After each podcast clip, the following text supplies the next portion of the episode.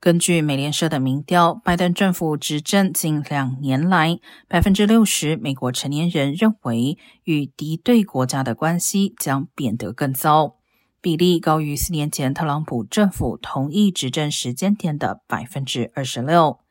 但认为与盟国关系会恶化的人数比例只有百分之二十一，低于四年前的百分之四十六。另外，百分之三十九的人预期美国的全球地位会变差，而二零一八年此一比例为百分之四十八。